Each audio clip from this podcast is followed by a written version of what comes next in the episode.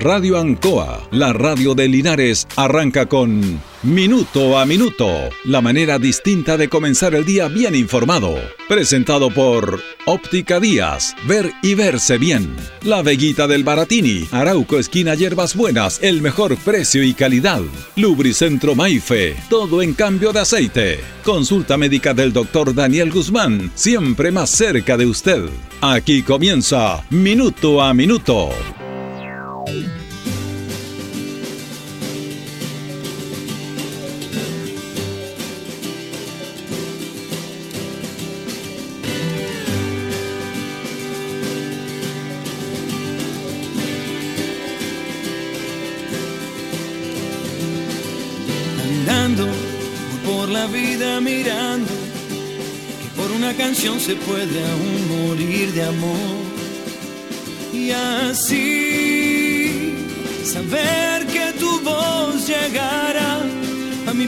Corazón que ahí va andando por la vida mirando que a veces lo que dicen no es igual a lo que hará.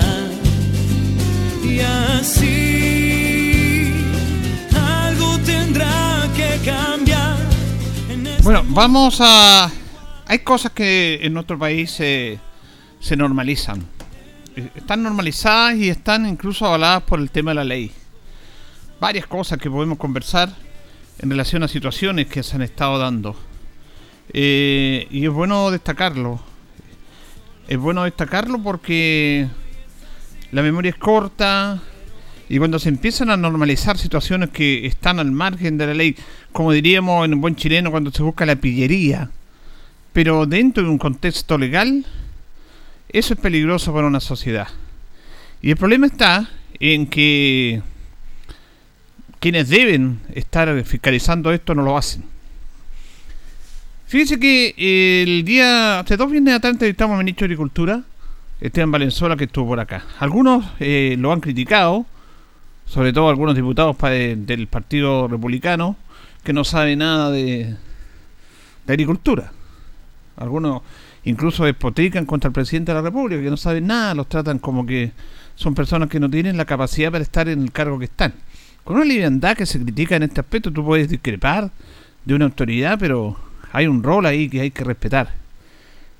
Eh, y el ministro Valenzuela le ha apuntado el dedo en la llaga, algo que tiene que ser y que eh, se da en nuestro país como si nada. Y que está perjudicando absolutamente algo tan elemental como son eh, los terrenos, que en un principio están para predio agrícola, pero que lo están utilizando para el negocio de la inmobiliaria y para hacer casas, construir parcelas de agrado donde no deben hacerla.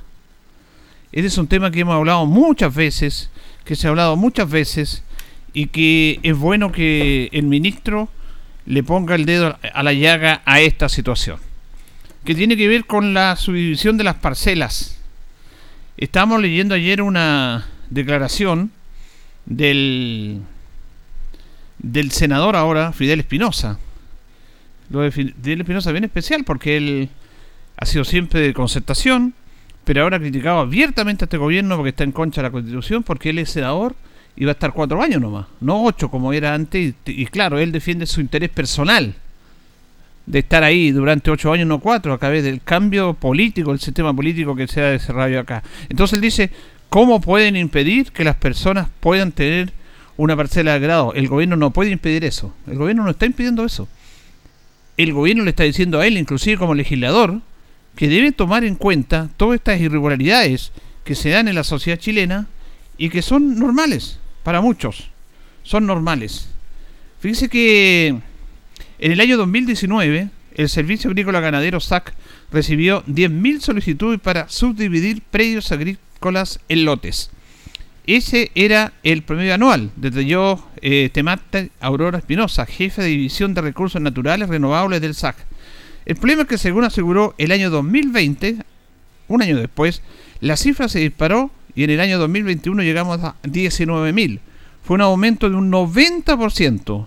Este año estamos proyectando que vamos a llegar a los 20.000. El problema es que la autoridad entregó más cifras. El año pasado se generaron 186.000 loteos nuevos. La mayoría de ellos, 150.000, corresponden a lotes de media a una hectárea. Estos son los más dañinos cuando se trata de predios agrícolas, ya que corresponden a loteos de inmobiliarias que no continúan los fines agrícolas. Usted compra un terreno para fines agrícolas, pero ahí está en un engaño y después ese terreno lo subdivide en loteos y los vende para edificar. Negocio para esas personas que están ahí y además un engaño para las otras personas que llegan en el lugar que legalmente no está permitido, porque esos terrenos, como se le denominan terrenos rústicos, están para tema agrícola, no están para hacer casas. Este aumento progresivo llevó a Esteban Valenzuela, ministro de Agricultura, a anunciar una intensa fiscalización en la autorización de esas subdivisiones. No hemos prohibido las parcelas o las parcelaciones. Ante la solicitud de certificación de subsidio de predios rústicos y frente a sospechas fundadas de que es evidentemente una urbanización a escondidas, con razones habitacionales, vamos a consultar al Ministerio de Vivienda y a los municipios respectivos sobre estas autorizaciones. ¿Qué dice la normativa actual? De acuerdo con Aurora Espinosa, en la actualidad, la normativa para iniciar el loteo de un predio obliga a certificar el uso de los predios. Como SAC, vemos que se cumple la normativa 3516, que fue dictada en el año 1980, y que señala que los terrenos deben ser de mínimo 5.000 metros cuadrados, 5 hectáreas, para que se mantenga el destino agrícola del predio. El problema es que hemos recibido solicitudes inmobiliarias para subdividir en mil lotes un terreno. ¿Quién va a pensar que van a ser mil nuevos agricultores?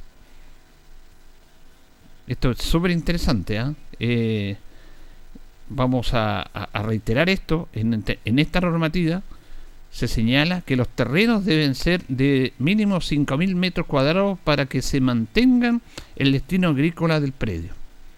El problema es que hemos recibido solicitudes de inmobiliarias para subdividir en mil loteos un terreno de 5.000 metros. ¿Quién va a pensar que van a ser nuevos agricultores? Por eso se están tomando medidas. Estamos mejorando el estándar para prever anuales solicitudes que tienen un objetivo inmobiliario nuestro foco actual, según nos instruyó el Ministerio, es fiscalizar los proyectos que están para revisión del SAC. Estamos formando equipos para hacer fiscalizaciones en terreno en conjunto con el Consejo de Defensa del Estado, tal como lo hicimos en Panguipulli hace unas semanas, para impedir que la gente construya, por ejemplo, canchas de paddle en esos terrenos. El, el, ministro Valenzuela agregó que la subdivisión de terrenos agrícolas con fines habitacionales ha traído problemas adicionales. Y de un ejemplo, recibimos la horrenda noticia de que hace algunos días perros asilvestrados mataron a numerosos guaymules en Cochrane, en el sector de Aysén. Hemos recibido un montón de denuncias de agricultores y comunidades mapuches que claman por un control de estos perros que se dejan de manera irresponsable en parcelas por sus dueños. Lotes ya vendidos. ¿Qué va, ¿Qué va a pasar con la gente que ya compró terreno para tener una parcela de agrado en un terreno agrícola? No podemos criminalizar a alguien que le vendieron un lote, ya que fue algo que se naturalizó. Pero vamos a llegar a un pasto en el que les pediremos que al menos la mitad del predio tenga efectivamente una finalidad silvo-agropecuaria, que sea lo más pasiva para el dueño del lote, pero que aporte al medio ambiente como un bosque nativo, que es importante para cuidar nuestro medio ambiente. Sabemos que el quillay, por ejemplo, se puede plantar en cualquier parte y tiene mucha resiliencia al agua. Dijo, acá estamos o han fallado las autoridades subnacionales en las labores de fiscalización. Este es un tema, este es un tema muy, muy importante. Nosotros me acuerdo que lo conversamos el año pasado, dos años atrás, acá con el alcalde, porque los alcaldes también están teniendo complicaciones con esto. Porque hay una zona de urbanización, hay una zona rural, hay terrenos eh, rústicos como se le denomina, y en ese aspecto eh, está todo delineado como debe ser. Pero, lamentablemente, se producen este tipo de situaciones que van complicando a los mismos municipios para sacar basura donde no debía estar, porque se supone que ese es un predio agrícola, no es un predio habitacional. Recordemos que, como dice la normativa, Bajo los 5.000 metros, 5 eh, hectáreas, es un terreno agrícola. sobre 5.000 hectáreas recién se pueden pedir los permisos para algunos terrenos hacerlo como un complejo habitacional. Pero aquí se compran 5 hectáreas y se supone que de acuerdo a la ley esas hectáreas están para ser predio agrícola, pero las personas que compran esas 5.000 hectáreas venden loteos, venden y, ofrecen dinero, al, perdón, ofrecen la posibilidad a las personas de comprar un terreno para que allí hagan su vivienda. No se sabe si hay alcantarillado, no se sabe el tema de la electrificación. Hay un tremendo problema que se ha vivido acá en Linares también en el sector de la precordillera. Hay muchos loteos que no corresponden porque esos hasta 5.000 metros son predios exclusivamente agrícolas. Ahora una parcela de bueno, una persona puede comprar un terreno, mil hectáreas, dos mil hectáreas, puede hacer su casita, hacer una casa y eso es otra cosa. Pero lo que se está haciendo con los loteos, con la subdivisión de terrenos que tienen que ir específicamente a fines agrícolas y no a fines habitacionales, o de, comprar terrenos para hacer casas a través del loteo, es una situación que se naturalizó, tal como dice el ministro en Chile. Y aparecen algunos parlamentarios, como el senador Espinosa, defendiendo a las personas, diciendo por qué el gobierno le va a impedir que compren una parcela de grado. Ese no es el tema. Nadie le está impidiendo eso. Lo que se está impidiendo es que se esté vulnerando la normativa y que se está depreciando nuestros terrenos, porque estamos hablando del, del, tema eh, agrícola, de que no tenemos terreno, del tema climático, y obviamente estamos llenando nuestros sectores que son agrícolas, de medio ambiente, con casas. En esos sectores no deben haber casas y loteos agrícolas. Aquí hay un negocio de inmobiliaria. Hay negocios de personas que tienen harta plata que compran una parcela de 5 hectáreas y la revenden y la hacen de esas 5 hectáreas, venden mil loteos para que se hagan casas. Y la persona dice, mira, me están vendiendo un terreno en 5 millones, lo voy a comprar para hacer mi casa. Pero ahí no deben hacerse casas. Porque de acuerdo a la normativa que nos supone regimos, se rige en todo nuestro país, ahí no se deben hacer casas. Eso es para un terreno agrícola. Sobre 5.000 sobre metros, 5 hectáreas, se puede pedir un permiso de acuerdo a los sectores para poder hacer un tema habitacional. Los municipios no están dando permiso para eso y los municipios están teniendo inconvenientes. Hemos leído algunas declaraciones de algunos alcaldes, y el alcalde de Acalinares lo manifestó hace un tiempo atrás, sobre estos loteos que ya son parte de nuestra, de nuestra situación.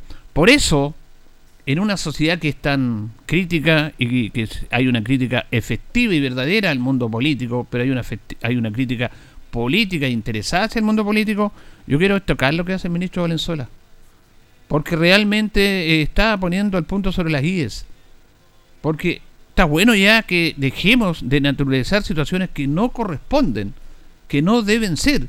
Y que como se hacen, nadie dice nada, se hacen los lesos. Es que no tenemos tiempo para fiscalizar la gente del SAC. No tenemos tiempo, no tenemos personal. No, aquí lo que tienen que hacer es hacer la pega. Para eso hay una estructura del Estado que le entrega profesionales, edificios, equipos técnicos, para hacer el rol de fiscalizadores. Entonces se dice, no, es que no tenemos, a mí me parece impresentable muchas de estas excusas que dan sectores o departamentos, oficinas públicas, es que no tenemos la capacidad. Entonces, ¿para qué están? Ahí en el SA hay un tremendo inconveniente que está llevando a problemas a personas que quieren hacer una situación normal y que se la está impidiendo estos loteos. Una persona que necesita unos planos de una parcela, que ya tiene un compromiso de venta, una parcela de 20, de 30 hectáreas, está demorándose 3, 4, 5 meses en que le entreguen esa carpeta para poder vender esos terrenos, porque el SAC no tiene personal y el SAC está cachado con los loteos, con las subdivisiones.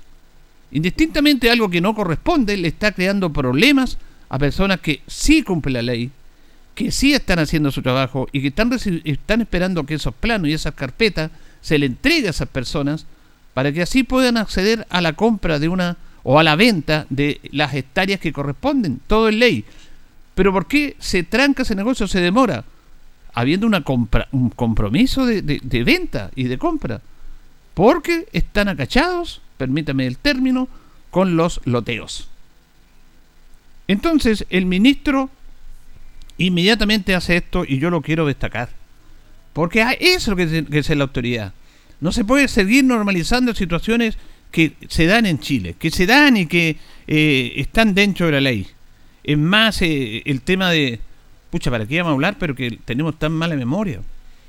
Los grandes empresarios que eluden los impuestos. Eluden impuestos. Usted, yo, todos los que vamos a comprar el pan, los que vamos a comprar el arroz, los que vamos a comprar el aceite, la parafina, todos pagamos el impuesto. Nadie nos saca el 19% del IVA. Nadie.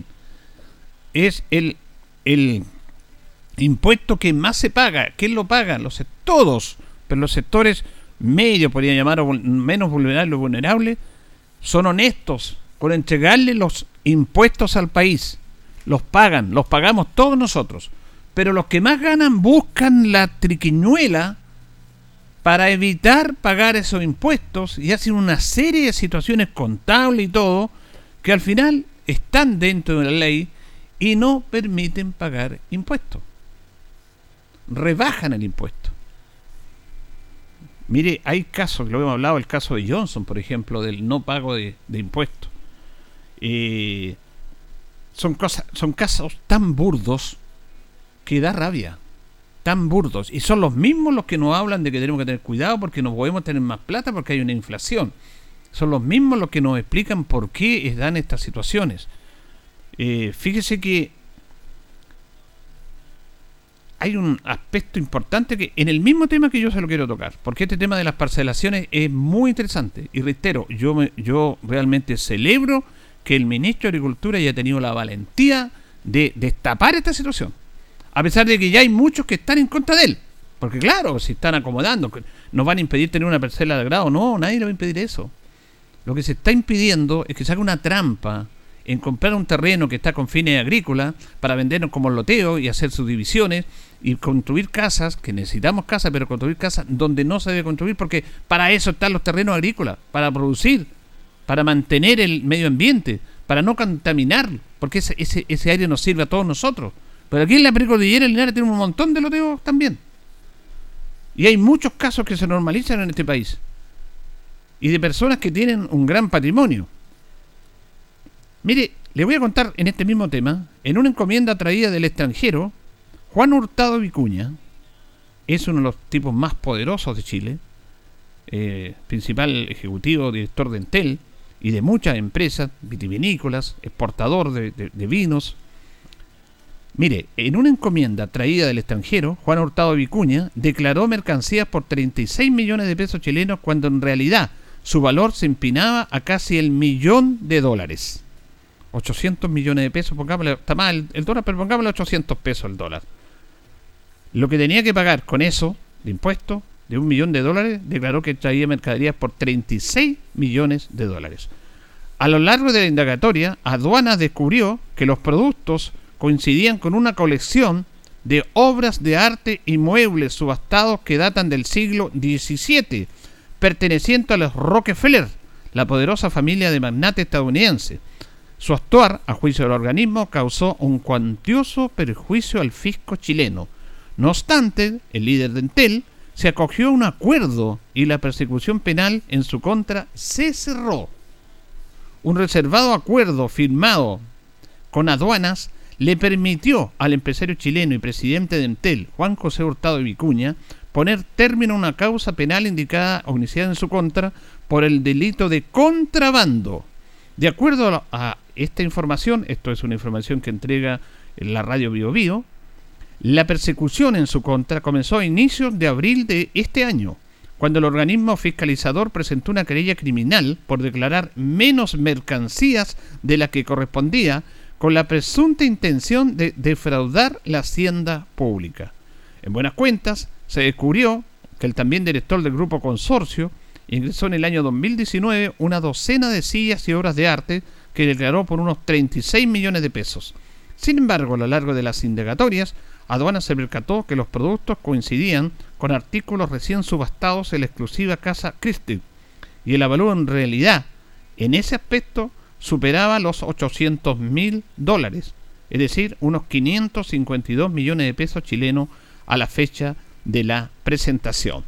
Hay un detallado informe, aquí se puede ver esta información, hay un detallado informe de aduanas y que presentó esa querella porque él al traer del extranjero todos tienen que declarar lo que traen, declaró que todas esas eh, obras de arte y sillas que él compró tenían un valor de 36 millones de pesos cuando en realidad, el avalúo en realidad, a través de esta subasta, en la Casa Christie superaba los 552 millones de pesos.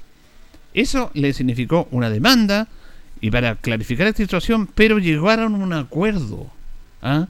Se llegó a un acuerdo con la aduana para evitar la persecución penal en su contra y el caso se cerró.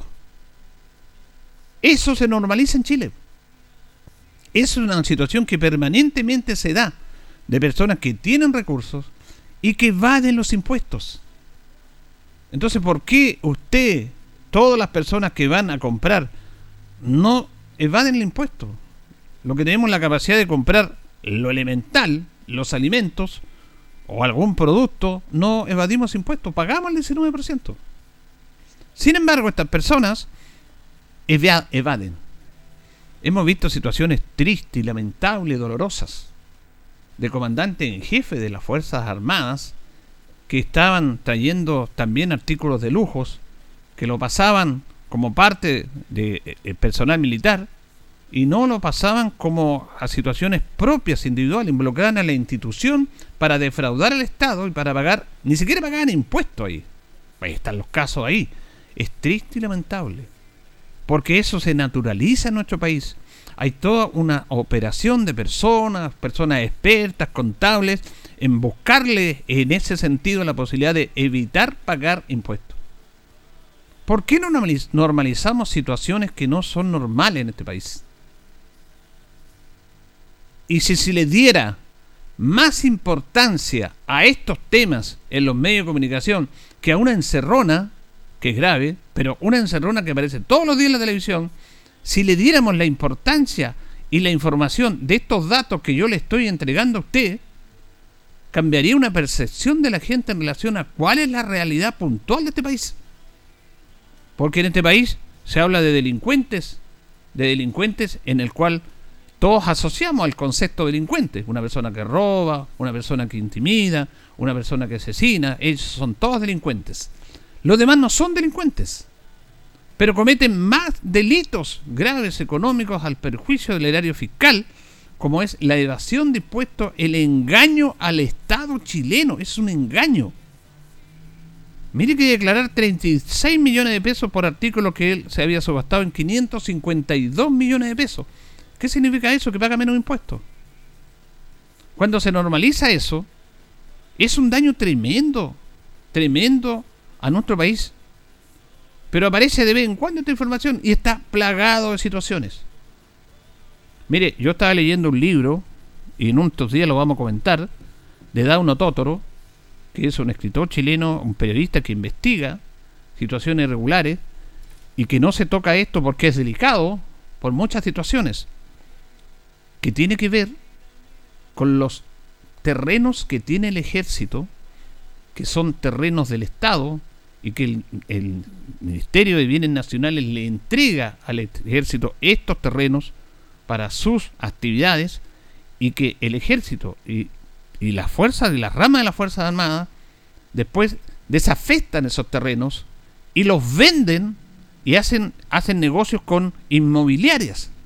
Si usted tiene un terreno que es entregado por el Estado y no lo usa para el propósito con el cual se le entrega, ese terreno tiene que volver al Estado para que el Estado entregue ese terreno a muchas instituciones. No tenemos terreno para vivienda, por ejemplo. Sin embargo, se ha, se ha hecho una práctica normal de que el ejército y las Fuerzas Armadas desafesten algunos terrenos que ya no sirven para el origen con el cual se le entregaron esos terrenos y ellos, al desafectarlo en, una, en un truco legal, esos terrenos los venden a inmobiliarias para hacer terreno, para hacer casa y un montón de situaciones.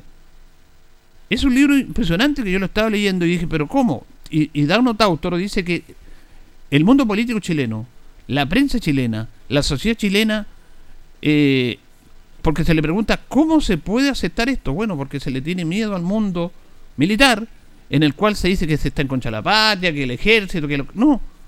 Los malos elementos hay que denunciarlos, las malas actitudes hay que denunciarlas. El caso del hospital militar, que fue una vergüenza. Y los terrenos son del Estado. Y si el Estado y, y las instituciones que reciben esos terrenos o esos edificios ya no pueden o no están en condiciones de seguir usándolos para su propósito inicial, con el cual se le entrega esos terrenos, se deben devolver al Estado. El ejército no los devuelve. Hay una normativa que está incluso legalmente. Hay una normativa de, de que están desafectando esos terrenos y así no los devuelven y así después hacen negocios con inmobiliaria, millonarios negocios. Eso está en la nariz de todos y nadie dice nada. ¿Se acuerda usted de los terrenos de Semachile, los edificios de Semachile? Que los empezaron a recuperar después. Que se los entregaban al Estado esos edificios y que esos edificios después los vendían y los arrendaban para, para temas personales. Eso se normalizó en este país. ¿Pero qué condenamos? Al delincuente, que hay que condenarlo. Al que hace una encerrona, que hay que condenarlo. Pero los demás, aquí se, acuñó un término, no lo digo yo, se acuñó un término de los delincuentes con cuello y corbata, que son mucho más peligrosos que los otros delincuentes, pero que tienen menos visibilidad ante los medios de comunicación y ante la sociedad porque tienen poder. Esto de Juan Hurtado Vicuña, un hombre millonario, tan millonario que fue a una subasta y compró sillas y obras de arte de los Rockefeller. Él se puede dar ese gusto, está bien. No estoy hablando hoy, estoy en una persona que frustrada porque él tiene plata y yo no tengo. No, no es eso. ¿Cómo él está bien que lo haga? Pero cuando vuelve a Chile declara que compró eso en una subasta por 552 millones de dólares, 800 mil dólares, perdón, de pesos, 552 millones de pesos y en base a eso no va a pagar el impuesto. Sin embargo, declara que fueron 36 millones. Ahí se le persigue penalmente por aduanas. Él acepta que realmente engañó. Pero ¿qué es lo que pasa? Un acuerdo seguramente puso otros millones más. Nunca los millones que tenía que haber puesto. Puso unos millones más y se arregló el problema. ¿Qué pasa si usted tiene algún problema, si no paga una deuda con estas grandes empresas, con los bancos? Usted le caen las penas del infierno. Pues. Entonces, ¿por qué normalizamos situaciones? Esto es un, tema muy peligroso para el país, porque los grandes medios de comunicación, los que informan, se hacen el leso de esto uno busca otras informaciones, pero no todos tienen acceso a eso. Y se van en situaciones tan tristes y lamentables. Fíjense que una separación, para terminar, ya se nos fue rápidamente esta media hora, una separación de, tema informativo en Chilevisión y CNN Chile, que es el mismo propietario, pero cambiaron. Y ayer, de casualidad, empecé a ver CNN Chile, el noticiero de las 9 y las noticias son como deben ser. El tiempo que corresponde, los minutos que corresponden, la profundidad en los minutos y en el tiempo para esa información. Sin embargo, los canales abiertos, una noticia dura 15, 20 minutos. Y dan, te dan vuelta en lo mismo, se dan vuelta en lo mismo, se dan vuelta en lo mismo. Entonces, eso también le hace mal. Eh, hablábamos del día del periodista y todo eso el, periodismo chileno debe estar más comprometido con este tema, como hay algunos, como Dauno, Dauno Totoro, que realmente este libro, este libro es muy impactante. Yo escuché una entrevista en la radio de N en la revista, en la diario cooperativa, en la radio cooperativa. Pero no he visto eh, una entrevista, una investigación sobre este libro en los grandes medios. ¿No? No lo hacen. En relación a los terrenos del ejército, que desafectan y que pues venden esos terrenos a inmobiliarias. Cuando esos terrenos, si no están siendo ocupados para los fines en el cual se les llegaron, deben devolverse al Estado. Porque hay muchas instituciones que necesitan también esos terrenos o necesitan esos edificios. El tema de la situación de la subdivisión de terrenos agrícolas que ahí apareció el ministro de Agricultura Ernesto Valenzuela, Esteban Valenzuela, perdón, me parece bien me parece bien que la autoridad haga la pega. Pero ya han aparecido parlamentarios criticándolo. Claro, si, están en contra de los grandes intereses. Y aquí no se trata de ser de un lado o de otro lado. Se trata de entregar una realidad que le está haciendo mucho daño a este país. Mucho, mucho daño a este país. Para el beneficio de unos pocos. Señoras y señores, estos comienzos con valor agregado de minuto a minuto en la radio Ancoa son presentados por Óptica Díaz, que es ver y verse bien. Óptica Díaz es ver y verse bien. Usted ya nos conoce, somos calidad, distinción, elegancia y responsabilidad. Atendido por un profesional con más de 20 años de experiencia en el rubro. Convenios con empresas e instituciones. Marcamos la diferencia. Óptica Díaz es ver y verse bien. Muy buenos días, gusto saludarlo minuto a minuto en la radio Ancoa de este día miércoles 20 de julio. Estamos ahí en la coordinación con don Carlos Agurto en esta mañana eh, helada, con bastante, bastante frío, bastante neblina. Eh, bueno, un día de invierno, miércoles 20 de julio. Hoy día saludamos a las marinas que están de onomástico. Es el día 201 del año ya. Tenemos 0 grados de temperatura en la ciudad de Linares, vamos a tener una máxima de 16. Neblina, nubosidad parcial, variando un poco despejado durante la tarde el clima en nuestra ciudad y Pernos Linares, colocó los 648, el mejor y mayor surtido en perno, herramientas, tornillería, pernos de rueda para vehículos, marca herramientas Force SATA Total, la mejor atención. Recuerda que Penoteca hay muchas, pero Pernos Linares uno solo nos presenta la efeméride.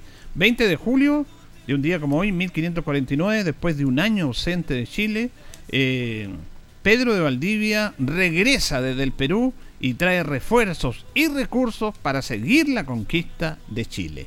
En el año 1769 nace en Valdivia Camilo Enríquez, fraile de la Buena Muerte y fundador del primer periódico de Chile, La Aurora de Chile. Ayer hablábamos de que nuestro querido y amigo, querido profesor eh, Raúl Balboy Ibáñez nos regaló un libro sobre la Aurora de Chile, que lo agradecemos también. Justamente eh, nació un día como hoy del año 1769 Fray Camilo Enríquez. En el año 1856, por una iniciativa de Miguel Luis Amunátegui, Benjamín Vicuña Maquena y Diego Barros Arana, en un ilustre nombre de la sociedad chilena, se funda la Sociedad de la Instrucción Primaria. Vamos a ir con nuestros patrocinadores carritos y ya seguimos. Estamos en Minuto a Minuto en Radio Ancoa. Radio Ancoa. La mejor manera de comenzar el día informado. La consulta médica del doctor Daniel Guzmán siempre más cerca de usted. Se atiende por FONASA, ISAPRE, DIPRECA, CAPREDENA y particular. Se hacen lavados de oídos. El doctor Daniel Guzmán lo espera en Kutmoller 333 frente a la plaza. Lubricentro Maife, todo en cambio de aceite. Le dejamos su vehículo como nuevo. Personal calificado, una atención cercana, convenios con empresas e instituciones. Maife, el lubricentro de Linares, ubicado en Esperanza 633, entre Lautaro y Yumbel. Óptica Díaz, es ver y verse bien. Usted ya nos conoce, somos calidad, distinción, elegancia y responsabilidad. Atendido por un profesional con más de 20 años de experiencia en el rubro. Convenios con empresas e instituciones. Marcamos la diferencia. Óptica Díaz es ver y verse bien. Y también nos acompaña Panadería y Pastelería Tentaciones, Jumbel 579, la mejor calidad de variedad en tortas, pasteles, brazo de reina, los sabores que usted quiera, la decoración adecuada, el precio mejor. Además, todo empanada, napolitana, jamón, queso, champiñón y pino. Tentaciones, estamos para servirle. Blascar Linares, parabrisas polarizados, todo en parabrisas, trabajos garantizados. Estamos en Pacífico 606, parabrisas, puertas, lunetas laterales, polarizado americano, certificado, lámina de seguridad. Reparamos toda clase de parabrisas. Usted nos conoce, somos Blascar Linares, Pacífico 606. Lucento Maife todo en cambio de aceite, Esperanza 633. Le dejamos su vehículo como nuevo. Conviene con empresas e instituciones. Personal calificado, atención cercana. Mainfe, el lubricentro de Linares. Y también nos acompaña Pernos Linares, colocó los 648, el mejor y mayor surtido en pernos y herramientas en la ciudad de Linares. Eh, antes de ir a la pausa de esta hora, eh, la verdad que ha causado mucho revuelo en el mundo futbolístico y lo que tiene que ver con Deportes Linares la situación que está viviendo el club Rancagua Sur, que es el próximo rival de Linares el próximo sábado, que hoy día tenía que jugar su partido pendiente con Lota Schwager. El partido se suspendió, se jugaba hoy día al mediodía el partido de Rancagua Sur y Lota que estaba pendiente, porque la gente de Rancagua Sur hizo una denuncia a la tercera división en relación a que integrantes de Lota Schwager eh, estaban poco menos que tratando de sobornar a sus jugadores indicándole que como ya habían colista, que casi no se presentaron, que se dejaran perder Y a cambio de eso iba a haber un incentivo económico a través de un representante de Lota Schwager que fue a Rancagua, que conversó con algunos de esos jugadores. Ese tema que se da en el fútbol, muchas cosas, es la diferencia actual es que hay una denuncia, hay una denuncia formal efectiva, hay también testimonios y pruebas de esa denuncia que fue entregada a la tercera división. Es de tal gravedad esto que la tercera división acogió esta denuncia y lo que hace es traspasar esta, esta denuncia a través de esta, de esta denuncia formal al comité de disciplina que va a dar una resolución. Y la primera medida que tomó la tercera es que Lota no juegue hoy día. Y eso es un, ya una señal de lo grave que es este tema. Es una situación muy grave. Porque miren, el fútbol siempre se habla de que el hombre el maletín, que pasan plata por aquí, todo el tema. Pero que se denuncie formalmente una institución con pruebas que se le entrega al organismo respectivo y que ese organismo en el partido que se iba a jugar hoy día diga no, no se va a jugar este partido porque es grave, porque eso habla de denuncia grave y pasa todos los antecedentes al comité disciplinario para esperar esto, realmente es un terremoto, un terremoto en el mundo futbolístico. Porque reitero, en esto siempre se habla, se dice situaciones, pero en rigor y en realidad ya se hizo la denuncia como corresponde. Y hay pruebas, ¿ah? Hay pruebas respecto a eso. Por eso que la tercera decidió congelar el partido pendiente hoy día y pasar estos antecedentes al tribunal de disciplina y esperar las sanciones. Que si, se comprueba esto, es, debe ser gravísimo. Gravísimo lo que está pasando ahí, lo que hizo Lota Schwager. Vamos a estar atentos a esto. Esto es muy peligroso. ¿ah? Deportes Linares, los jugadores de Deportes Linares del año 2020 estuvieron involucrados en un caso similar. Ahora, se reglamentó esto, porque se decía, usted puede recibir dinero por incentivar por ganar, pero no puede recibir dinero por dejarse perder. Pero eso estaba en la delgada línea y quedó comprobado que Deporte Linares, en un partido que jugó en la Florida con Lautaro Aguín, que era el puntero, recibió un incentivo económico de Fernández Vial para ponerle más empeño. Y la verdad es que eso también está prohibido. Y se comprobó que recibieron dinero los jugadores. Eso fue en el año 2020. Hay una investigación para ir en fiscalía y todo el tema. Claro, dicen, no es tan grave recibir dinero por ganar un partido de parte de otra institución como un incentivo a que recibir dinero por perder un partido. Eso se decía antes. Y está incluso sancionado el recibir dinero por perder. Pero ahora también está sancionado. No se permite ni recibir dinero por incentivar, por ganar un partido, ponerle más empeño, o por perder. los dos aspectos son sancionados. Vamos a esperar qué pasa el curso de estos acontecimientos. Vamos a ir a la pausa, don Carlos, y ya continuamos.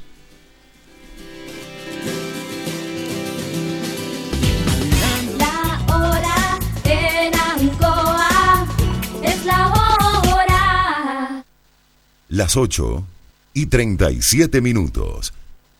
Han sido tiempos difíciles, de incertidumbre, porque las ventas han bajado, hemos tenido miedo y preocupa no saber cuándo las cosas mejorarán. La pandemia nos ha afectado a todos. Me acerqué a Oriencop buscando una solución y mi sorpresa fue enorme. Entendieron de inmediato mi situación y juntos buscamos la mejor alternativa para salir adelante con mi negocio. Reactiva tu negocio con Orienco. Solicita tu crédito microempresas de 14 millones en 48 o 60 cuotas con una tasa súper baja. Orienco, cooperativa de ahorro y crédito. Marina del Sol los miércoles son de chicas. Este miércoles 13 y 27 de julio no te puedes perder las noches de chicas con Pato Laguna. Te esperamos entre las 19 y 22 horas con Aperol, Ramazzotti y Sours a mitad de precio. 10 mil pesos en créditos promocionales, concursos y mucho más. Avísale a tus amigas. Promoción exclusiva para mujeres socias MDS. Más información en marinadelsol.cl. Casino Marina del Sol. Juntos, pura entretención. En CGE disponemos de diferentes canales de contacto para atenderte. Visita www.cge.cl donde encontrarás nuestra oficina virtual y el mapa de suministro en línea, a través del cual podrás mantenerte informado ante interrupciones de suministro y tiempo estimado de reposición. Comunícate a través de nuestra cuenta de Twitter, arroba CGE-clientes o a nuestro fono clientes 800-800-767. En CGE nos recargamos de energía para estar siempre conectados. Pronto podrás decidir. El 4 de septiembre deberás votar si apruebas o rechazas el texto de nueva constitución propuesto por la Convención Constitucional. Deben votar todas las personas habilitadas para sufragar, porque en este plebiscito constitucional votar es obligatorio. Y para votar es clave saber dónde, ya que tu mesa no será la misma y tu local puede haber cambiado. Revísalos a partir del 13 de agosto en cervel.cl o llamando al 606.166. Porque tú decides, vota. Servicio Electoral de Chile. CERVEL.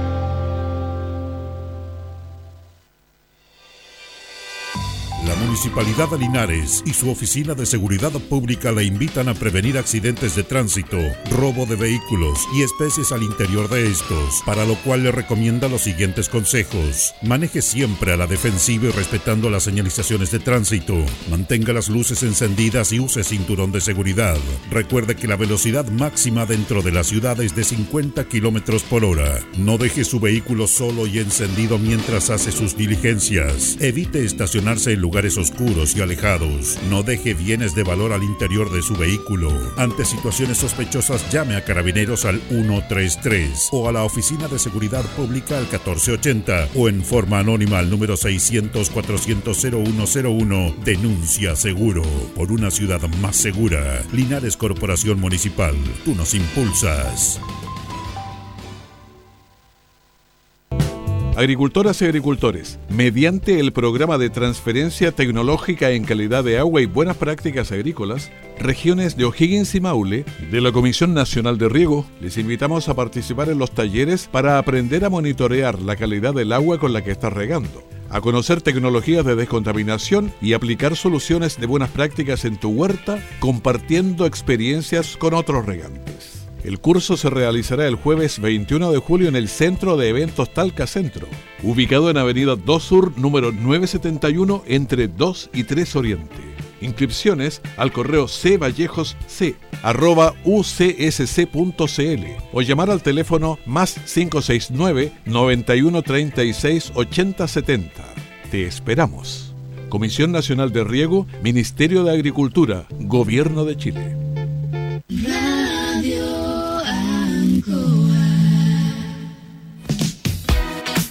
Estamos en Minuto a Minuto en Radio Ancoa. Radio Ancoa. La mejor manera de comenzar el día informado. La consulta médica del doctor Daniel Guzmán siempre más cerca de usted. Se atiende por FONASA, ISAPRE, DIPRECA, CAPREDENA y particular. Se hacen lavados de oídos. El doctor Daniel Guzmán lo espera en Kutmoller 333 frente a la plaza. Lubricentro Maife, todo en cambio de aceite. Le dejamos su vehículo como nuevo. Personal calificado, una atención cercana, convenios con empresas e instituciones. Maife, el lubricentro de Linares, ubicado en Esperanza 633, entre Lautaro y Yumbel. Óptica Díaz, es ver y verse bien. Usted ya nos conoce, somos calidad, distinción, elegancia y responsabilidad atendido por un profesional con más de 20 años de experiencia en el rubro, convenios con empresas e instituciones. Marcamos la diferencia. Óptica Díaz es ver y verse bien. Nos están separando, nos están separando 15 minutos de las 9 de la mañana. Hacemos minuto a minuto en la radio Ancoa junto a don Carlos Agurto y la coordinación en la compañía de Penolinares colocó los 648, el mejor y mayor sortido en pernos, herramientas, tornillería, peno de roya para vehículos, herramientas marca Force, SATA y Total. Recuerden que en Penoteca hay muchas, pero Pernos Linares, uno solo señor.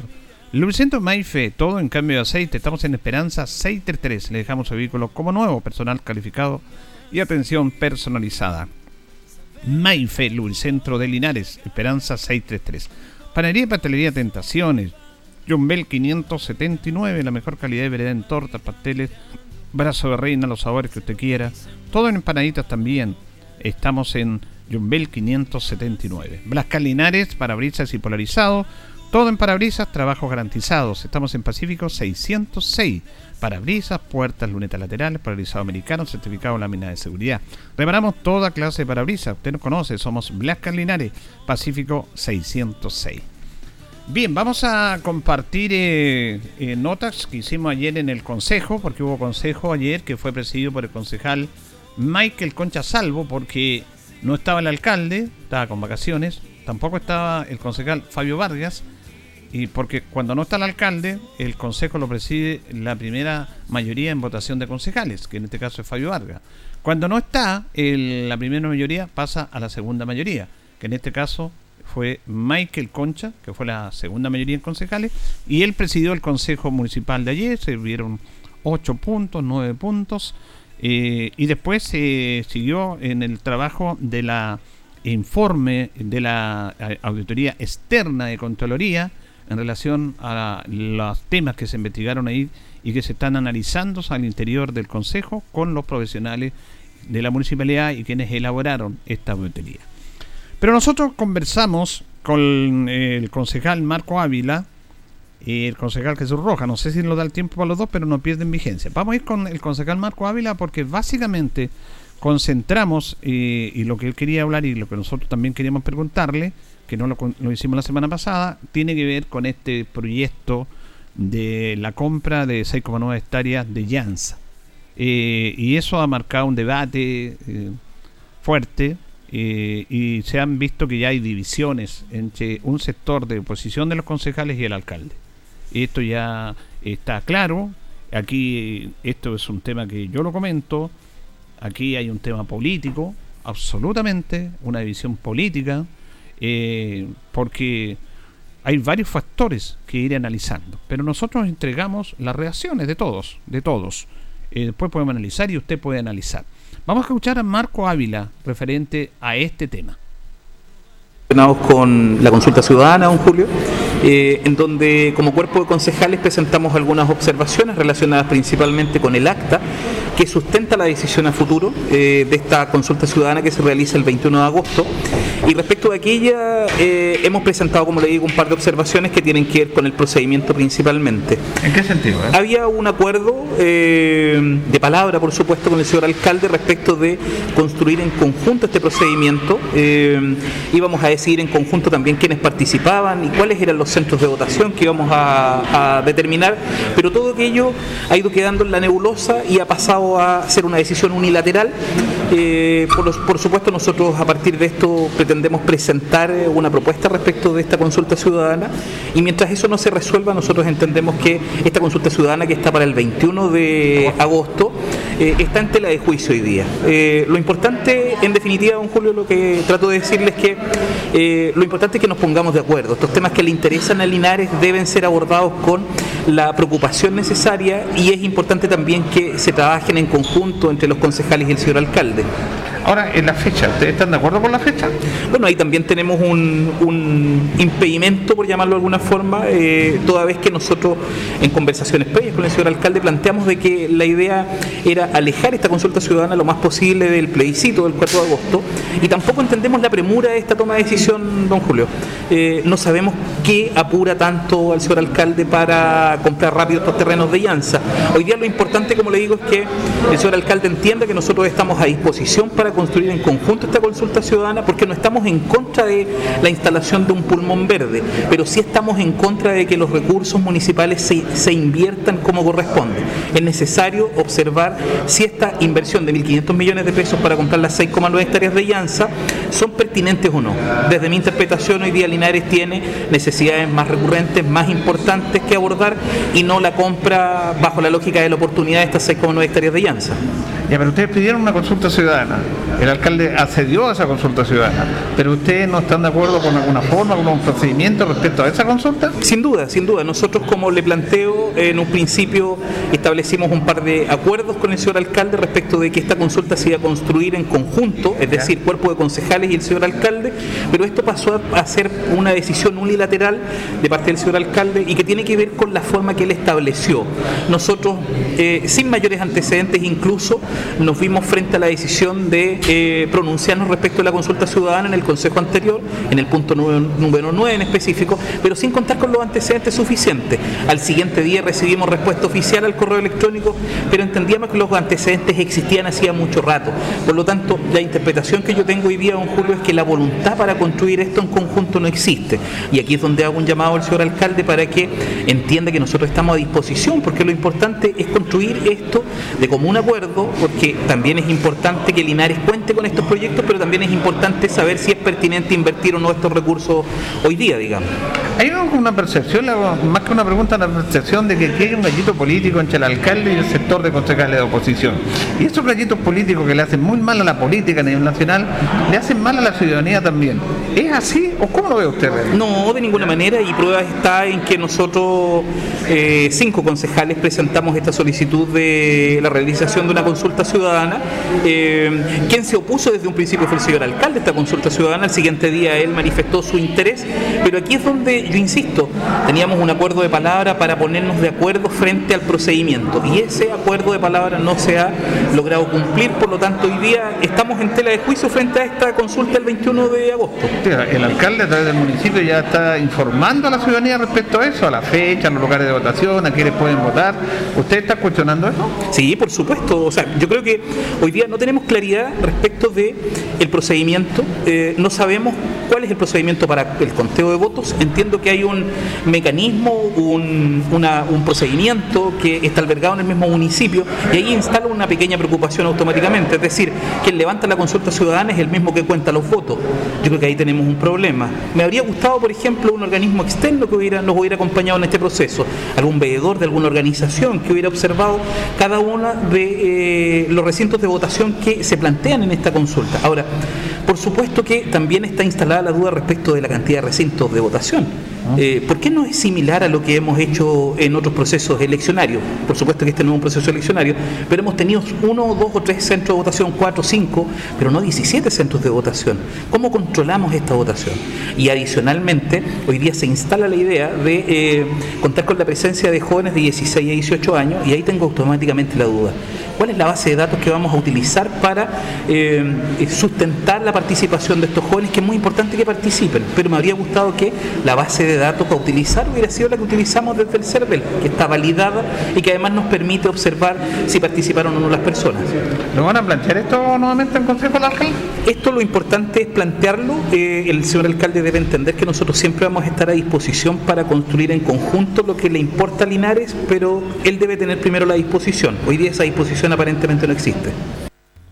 Bueno, ahí está la, la nota con el concejal Marco Ávila. Aquí hay un tema absolutamente... Mire, aquí hay un gallito político y se oponen a todo. Hay una desconfianza. ¿Cuál es el motivo de la desconfianza? Yo hago las preguntas porque están desconfiando que son muchos locales de votación. Primero querían una consulta ciudadana. Que el alcalde no tenía por qué ese, ese, proyecto que hay que preguntarle a la gente. Se le hace una consulta ciudadana. Hay esa atribución del alcalde eh, preparar la logística de esta, de esta consulta ciudadana. Eh, ¿Y por qué tantos locales de votación? Y si hubieran sido dos o tres, se habría dicho, ¿por qué tan pocos? Eh, yo estoy de acuerdo que voten los jóvenes de 16 años, pero ¿dónde está el, el, parón electoral, el CEL? Hay hay una desconfianza. Entonces, cuando ya entramos a desconfiar en base a no sé qué, es peligroso. Es un tema de Linares. Aquí, aquí esta oposición, y yo la veo así, y la comento porque yo les doy a los concejales su opinión, y aquí están las la opiniones de los concejales. le entrego todas las atribuciones para que ellos den su posición y la respeto. Pero aquí lo único que hay de esto es exclusivamente un tema político porque el alcalde presenta este proyecto.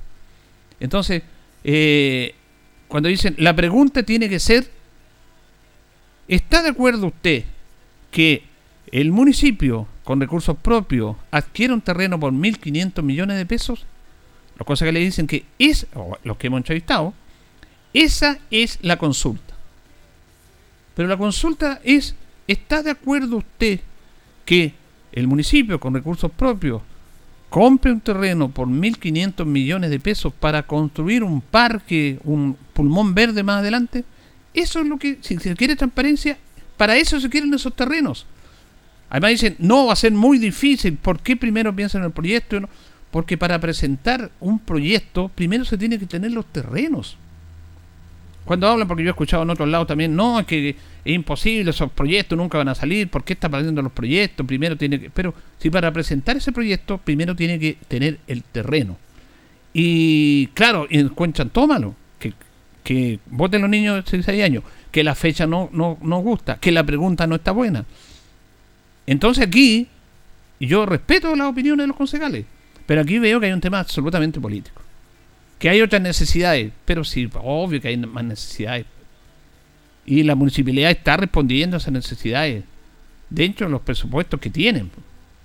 Aquí se va a hacer una compra y va a ser un activo para la ciudad de Linares, un activo. Y de esos proyectos que se tiene, a lo mejor no todos van a resultar, pero ahí hay un aspecto importante. Imagínense, ya está la cancha de Llanza. A nosotros que estamos con el deporte, nos gusta esa cancha.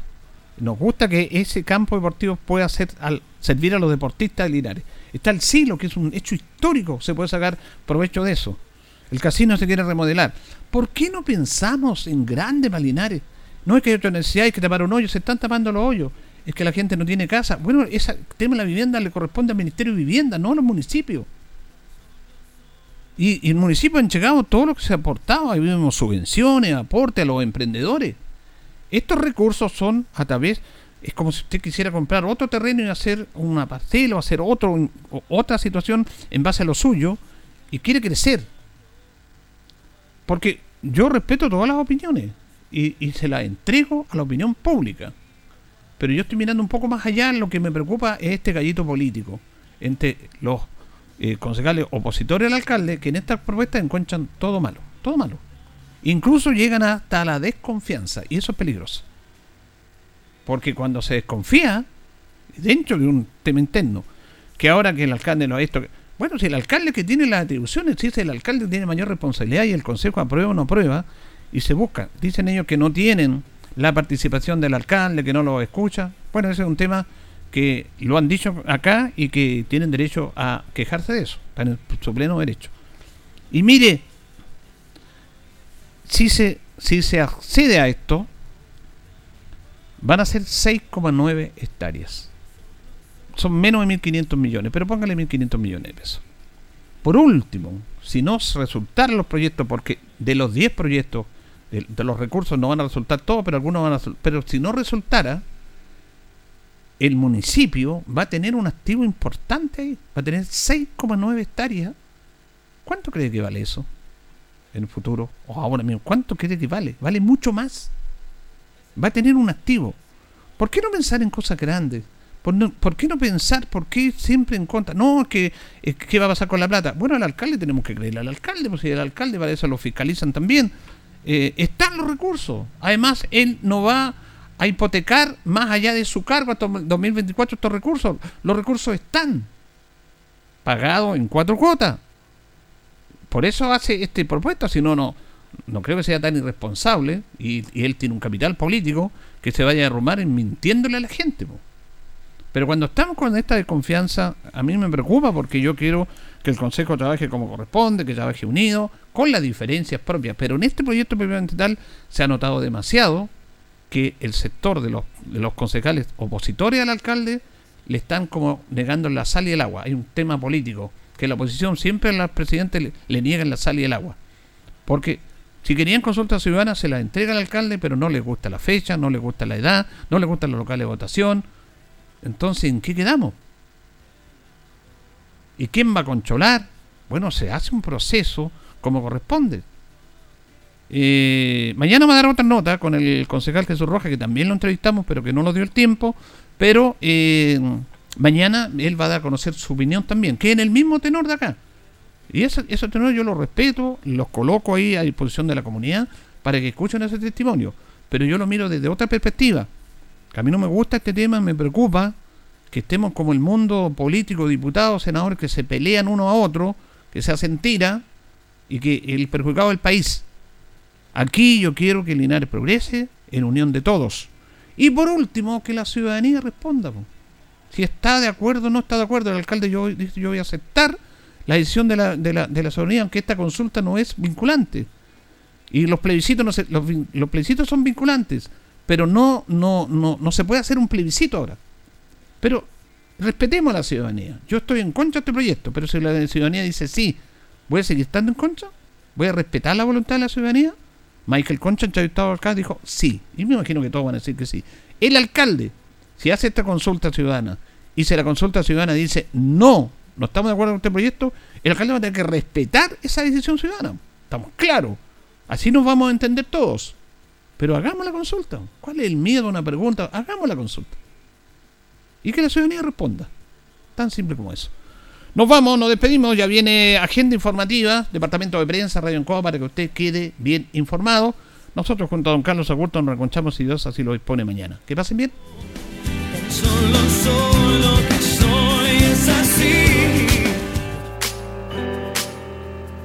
Radio Ancoa 95.7 presentó Minuto a Minuto.